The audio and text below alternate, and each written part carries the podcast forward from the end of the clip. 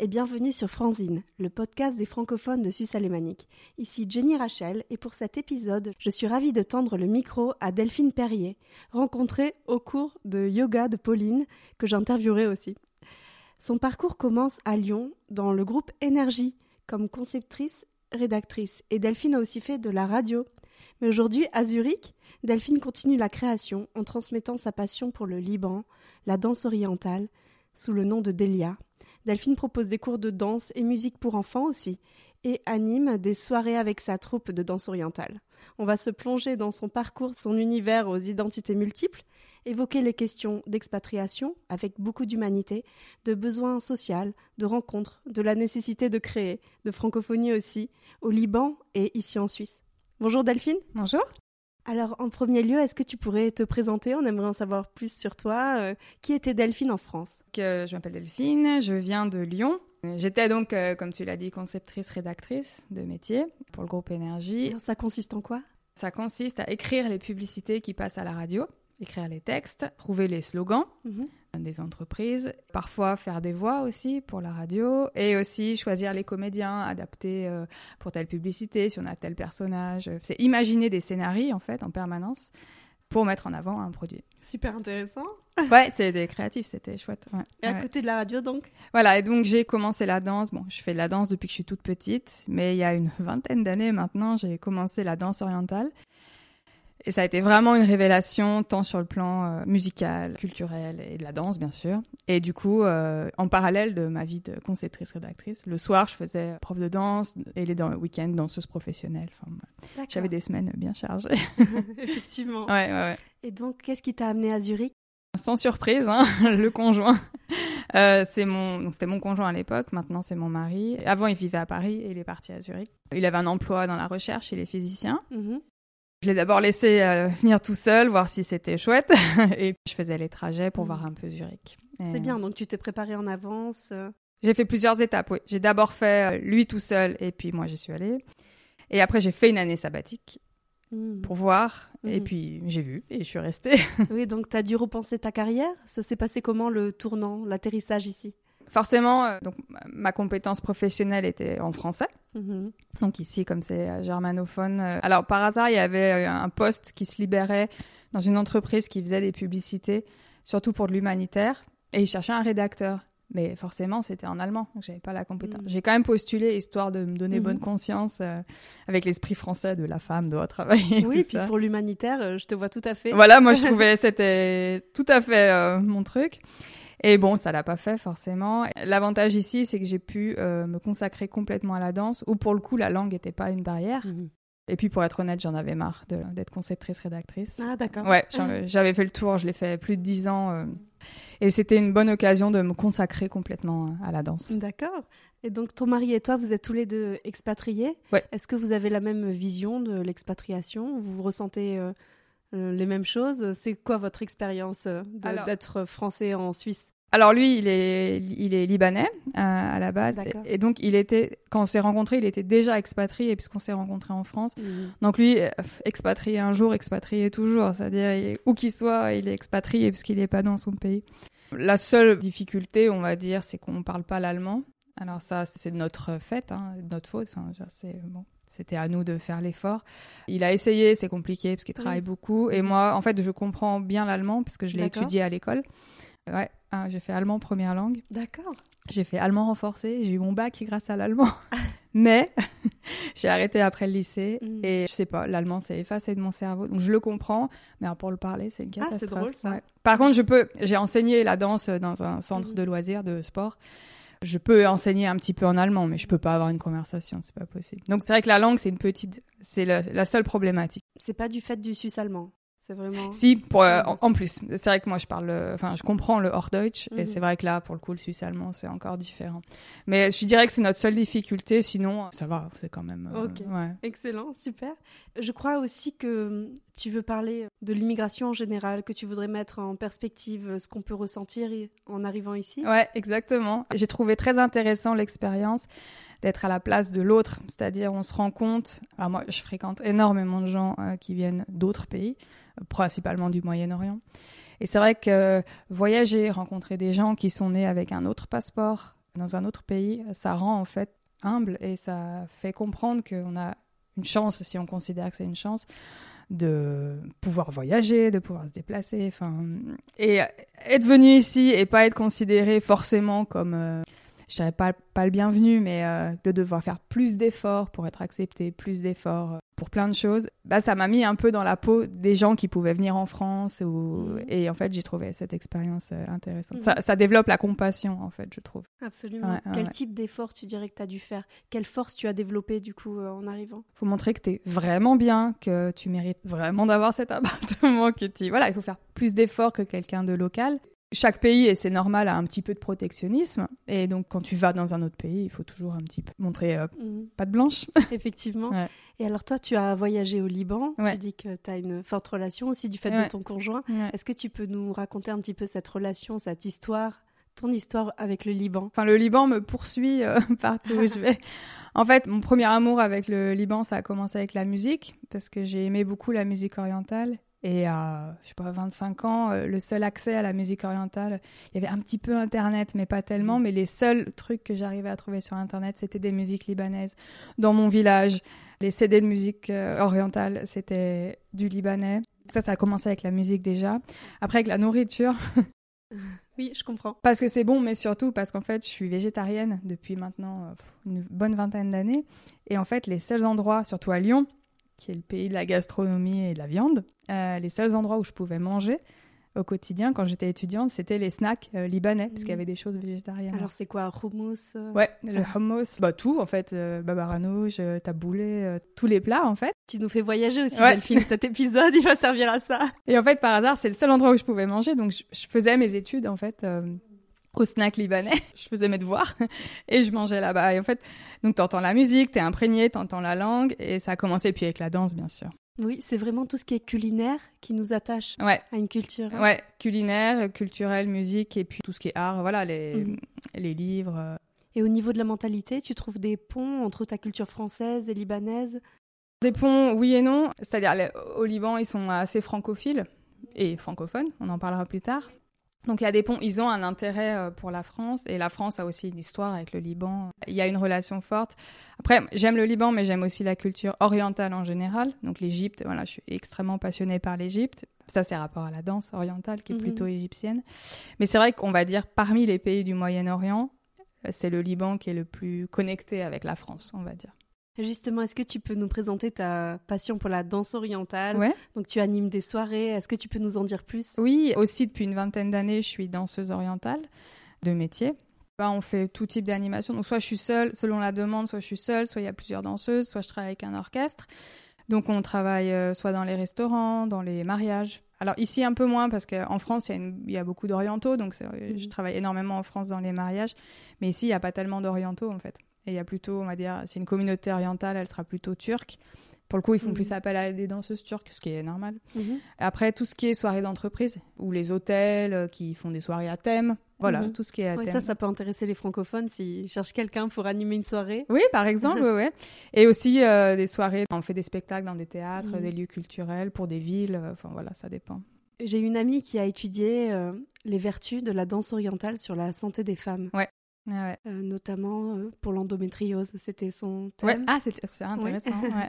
Est-ce que toi-même, tu as constaté des choses et tu peux nous en dire plus? C'est vrai que d'un point de vue général, la danse en général, mais particulièrement la danse orientale, c'est une danse vraiment qui apporte des bienfaits. Déjà, d'un point de vue euh, physique, ça s'adresse à toutes les femmes. Il faut ni être jeune, mince, comme pour la danse classique. Toutes les femmes peuvent pratiquer la danse orientale. Oui, la souplesse se trouve ailleurs. Pas Tout à fait, ouais, ouais. Et puis c'est pas tellement une souplesse qui est demandée, mhm. c'est plus des isolations, euh, prendre contact avec son corps. La danse orientale, ça ancre dans le sol, mais en même temps, ça donne une verticalité. Euh, après, au niveau plus féminin, c'est vrai qu'il y a les mouvements, les ondulations, tout ça, ça fait un massage du ventre. Donc c'est vrai que ça peut être bien pour l'endométriose. Ou aussi, euh, il y a beaucoup de femmes en fait qui accouchent très facilement. Mhm, c'est un travail du bassin en fait. Voilà, et donc il y a des danseuses qui m'ont raconté que l'accouchement ça s'est passé comme une lettre à la poste parce que le bassin mobile parce que ça c'est un super conseil. Ouais. danse orientale et même en prénatal et postnatal c'est super la danse oui il n'y a pas de choc Donc, euh, Non, il y a des mouvements à ne pas faire. D'accord. Bah, la radio, c'est compliqué à détailler, mais tout ce qui est saut, des tremblements, ah des choses ah comme ça. Ouais, il mhm. faut pas faire. Mais sinon, on peut tout faire. Enfin, c'est ouais, ouais. vraiment super pour les femmes en général mhm. et encore plus pour les femmes enceintes. Et j'ai l'impression aussi que ça donne énormément confiance en soi, en sa féminité. Ouais, ouais, Bah, déjà, parce que comme c'est autorisé pour toutes les femmes, autorisé entre guillemets, c'est accessible à toutes les femmes. C'est vrai que la danse, c'est compliqué en ayant été prof de danse.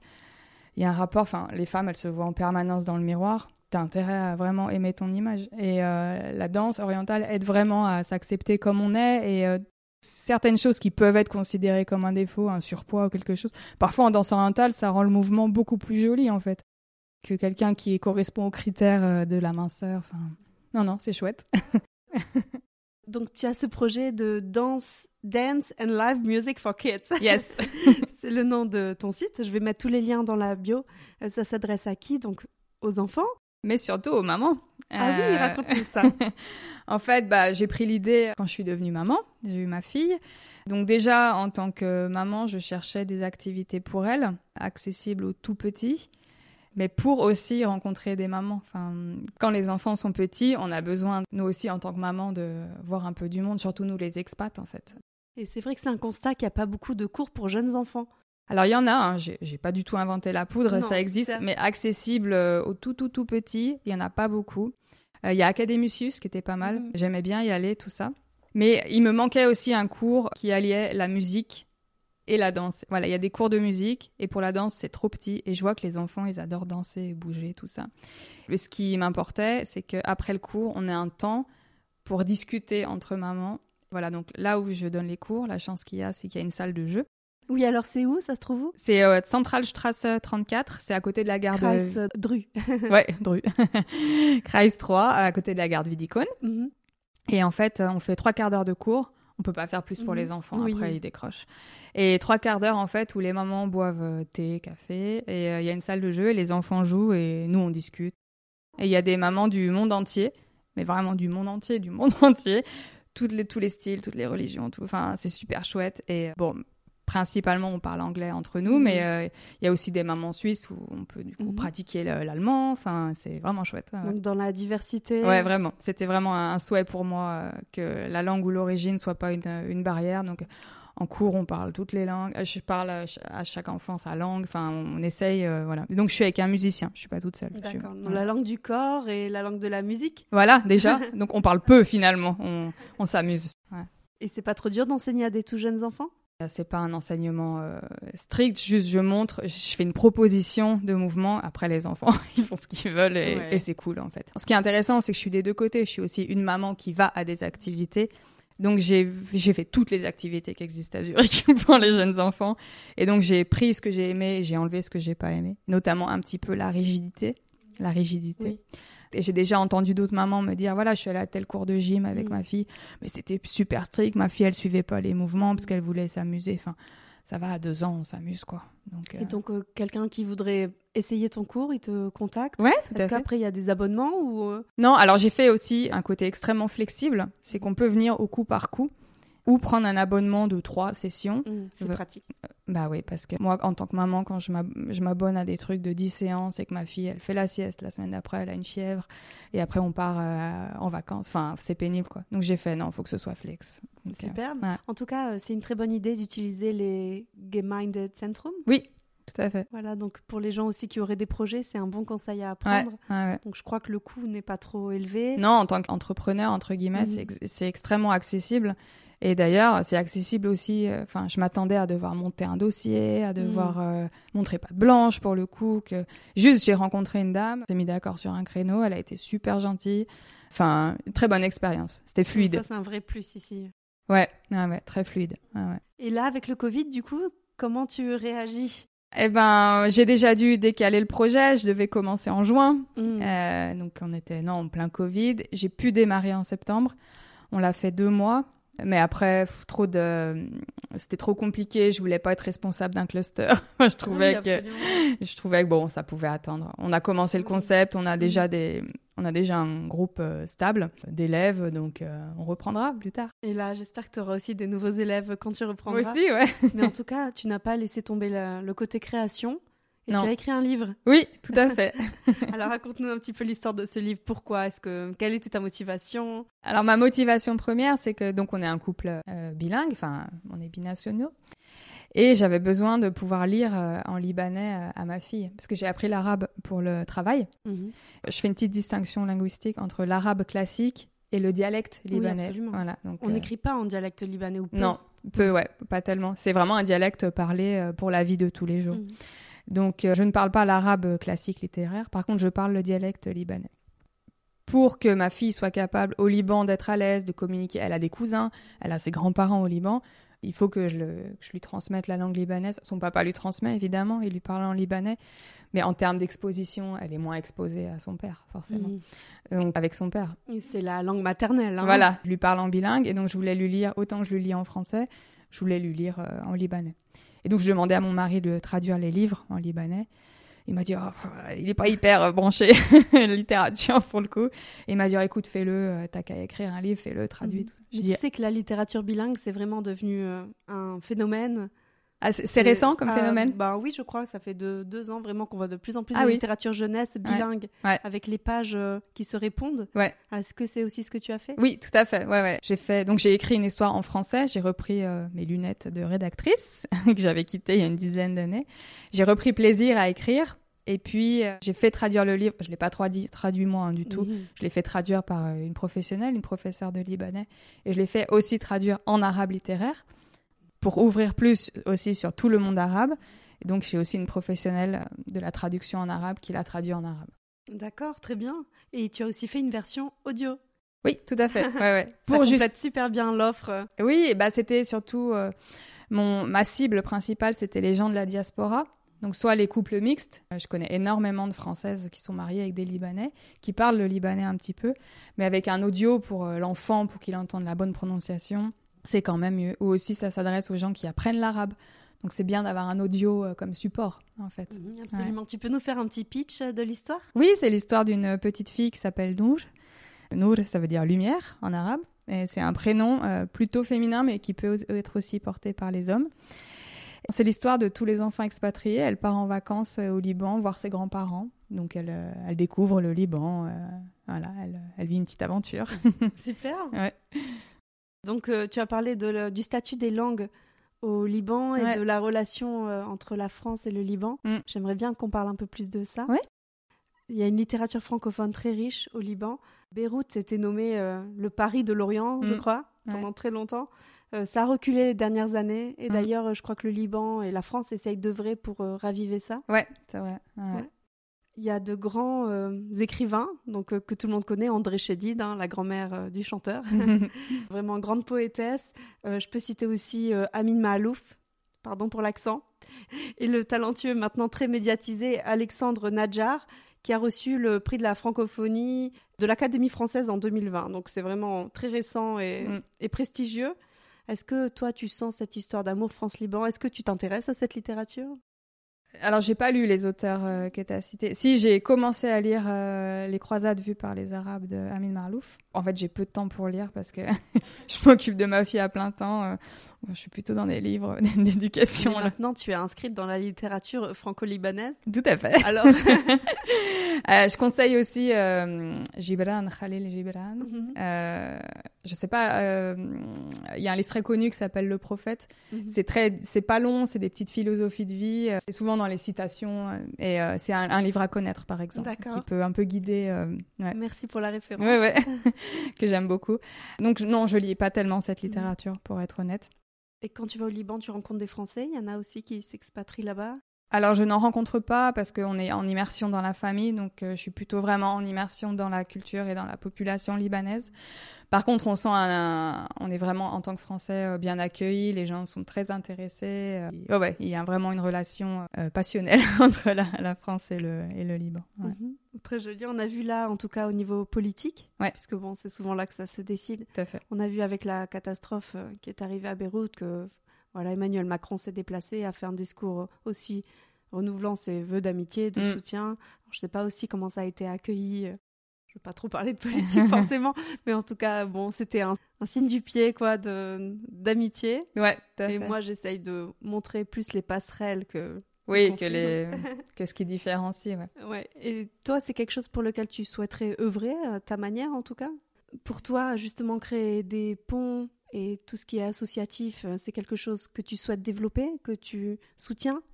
Oui, tout à fait. Donc, euh, comme je disais, j'ai créé voilà euh, un spectacle euh, ou les cours où j'essaye toujours de faire un petit pont entre les, les peuples.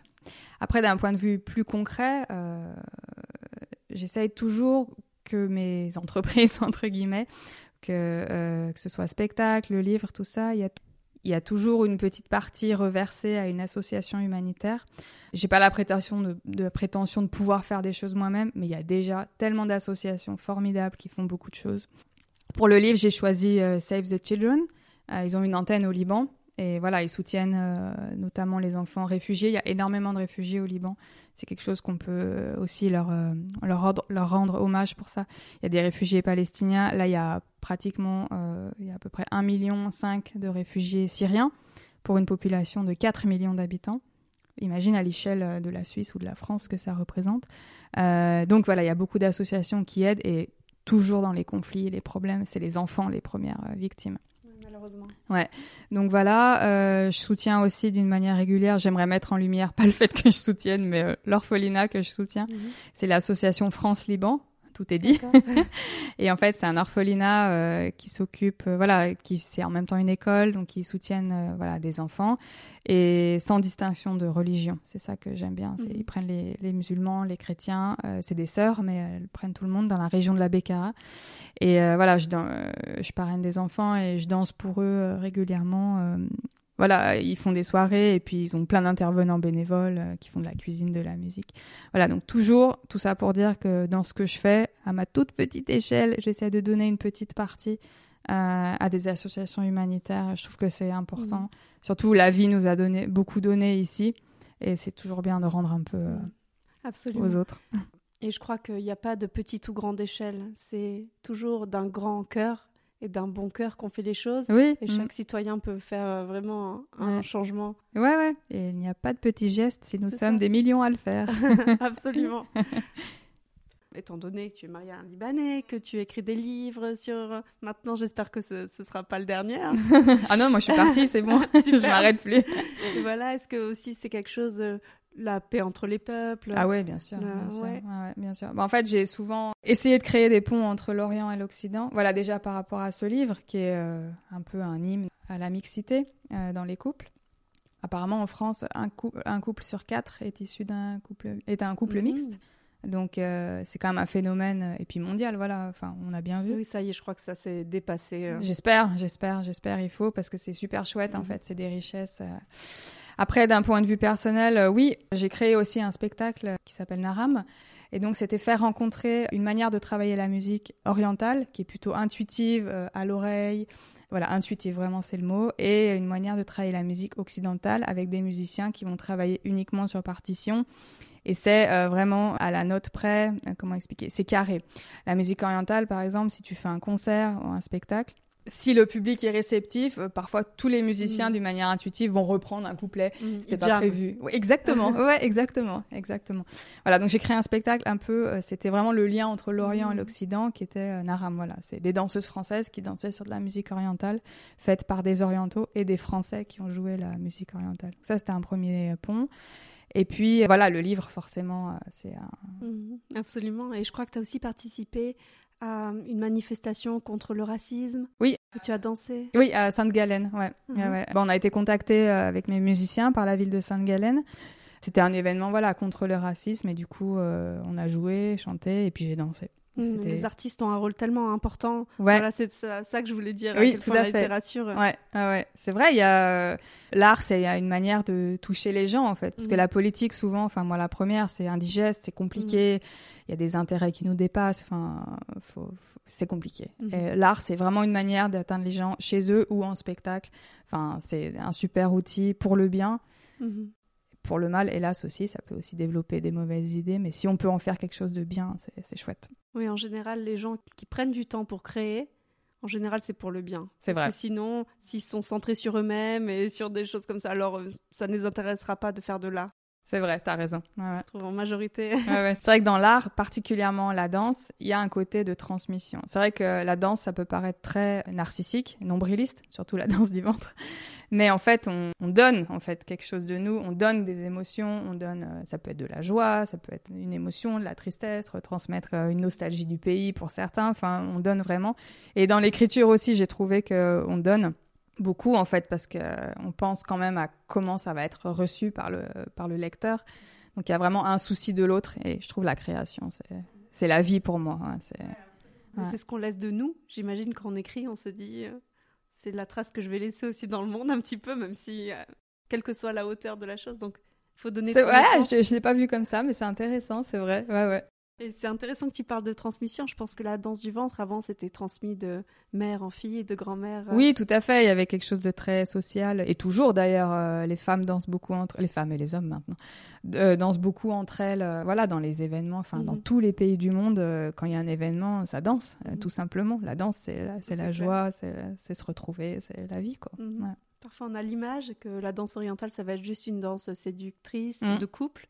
Et en fait, je crois, enfin, de ce que j'ai vu que c'est vraiment, oui, social, comme tu dis, et entre femmes, et beaucoup d'amusement. Oui, tout à fait, beaucoup de légèreté pour le coup. Et euh, c'est alors cette image de la danse de couple, en fait, ça a été amené euh, de, couple, oui, de mhm. séduction, tout ça, ça a beaucoup été amené par le cinéma égyptien. Alors pour le coup, le Caire, c'était le Hollywood, euh, voilà, du Moyen-Orient, et du coup, euh, les films égyptiens sont partis dans tout le monde arabe. Et il y avait beaucoup d'histoires, euh, voilà, où la danseuse, elle vient, elle séduit quelqu'un qui est marié, ou elle séduit pour un but, je sais pas, mm. politique, peu importe. Il y avait un peu ça, la danseuse, c'était un peu la voleuse d'hommes. Et ça, c'est beaucoup resté en fait dans l'inconscient collectif des Orientaux. C'est vrai que ça a amené le fait aussi que la danse orientale, c'est très mal accepté dans la société euh, orientale. Oh oui, c'est. Ah, ok, je savais pas. C'est vrai, ouais, si, si. Mm. Il y a beaucoup de gens ici qui savent pas, mais euh, quand, par exemple, les collègues euh, qui dansent au Caire, en Égypte, elles peuvent pas dire si elles veulent louer un appartement toujours qu'elles sont danseuses, pour, sinon on mm. va pas leur laisser l'appartement. Enfin, c'est compliqué si quelqu'un veut épouser une danseuse. Enfin, Comme au début du siècle en France. Tout à fait, ouais, exactement. ouais. Donc c'est ouais, c'est un sujet, un autre sujet, mais compliqué. C'est toujours ainsi ou ça s'est aggravé peut-être avec euh, les extrémismes, les. Oui, alors euh, bon, ça a toujours été comme ça, mhm. et c'est vrai que là. Euh, il paraît qu'au Caire, je, je suis pas allée au Caire, tout mhm. ça, donc je vais parler juste de ce que j'ai lu. Oui, absolument. Voilà, j'ai pas la prétention de faire une, une étude sociologique. Mais en fait, il y a eu un mouvement en Égypte, il y a beaucoup de gens qui sont partis travailler en Arabie Saoudite et qui sont revenus euh, en Égypte avec les idées euh, du salafisme. Mm. Donc voilà, et tout ce que ça implique. Donc forcément, la danse orientale, c'est pas hyper euh, compatible.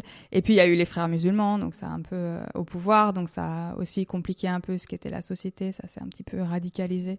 Voilà. Il faudrait le mettre au patrimoine culturel de l'humanité, comme les autres euh, danses et folklore. On espère, il y, a des, il y a des professeurs qui travaillent à ça, qui travaillent très dur euh, pour ça. Euh, et, j'espère que oui, en effet, que ça va être reconnu comme les, comme les autres danses, parce que c'est une danse qui, a qui mérite d'être à sa, enfin, avec les grandes danses.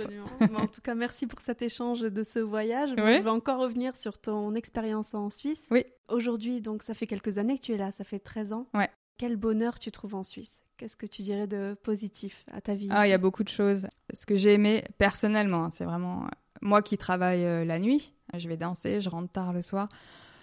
Le sentiment de sécurité, tout simplement, en fait, ça enlève un stress euh, permanent. Quand je vais danser à Lyon, tout ça, enfin, et que je reviens le soir, enfin, j'ai un million d'anecdotes de ce qui m'est arrivé. Ici, il m'est rien arrivé.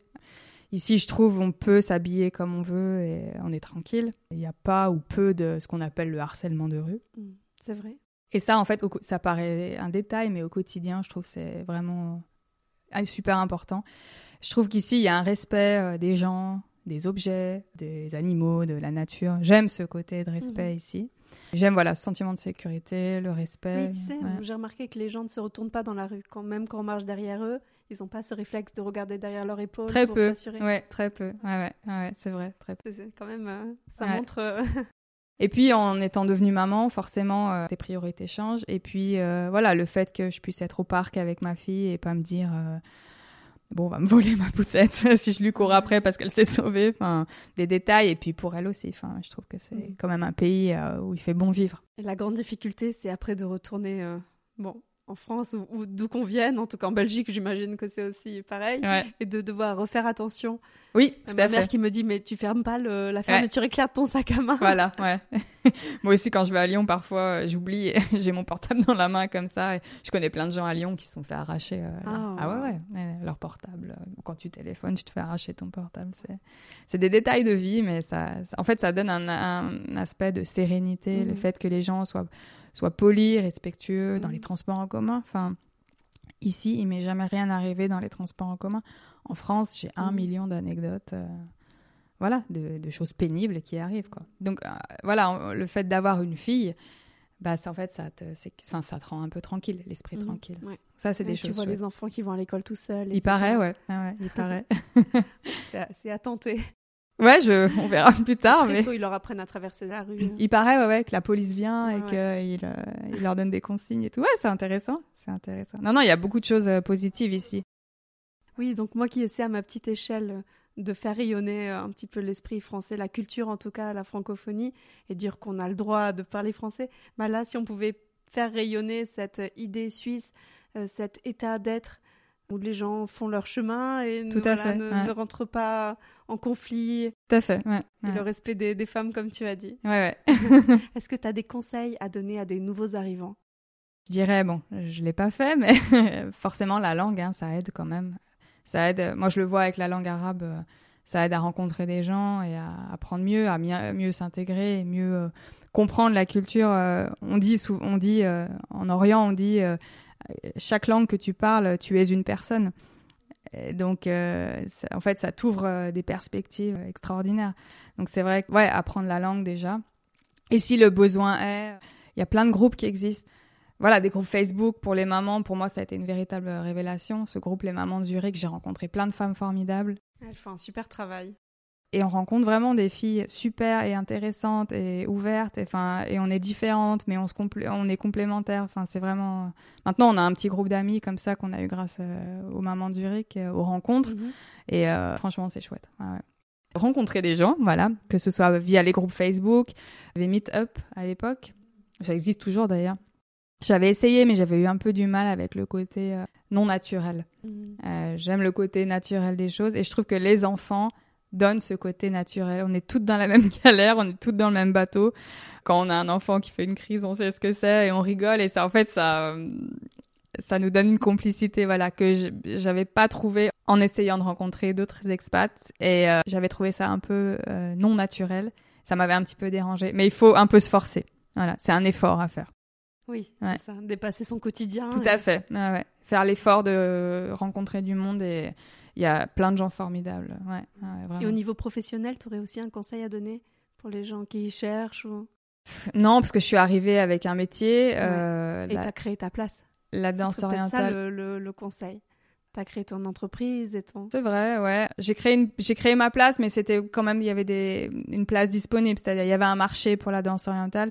Juste, je suis rentrée dedans et la chance que j'ai eue, c'est que pour le marché suisse, j'étais exotique, très paradoxalement en mhm. étant française, en étant brune, en parlant l'arabe. J'ai pris le marché un peu, euh, voilà, de, des Libanais, tout ça. Mhm. Et en fait, j'ai pas tellement de mérite. C'est un peu ce que je veux dire, c'est qu'il y avait une place, mais, euh, mais je trouve, si j'ai un conseil en fait, ce que je dis souvent.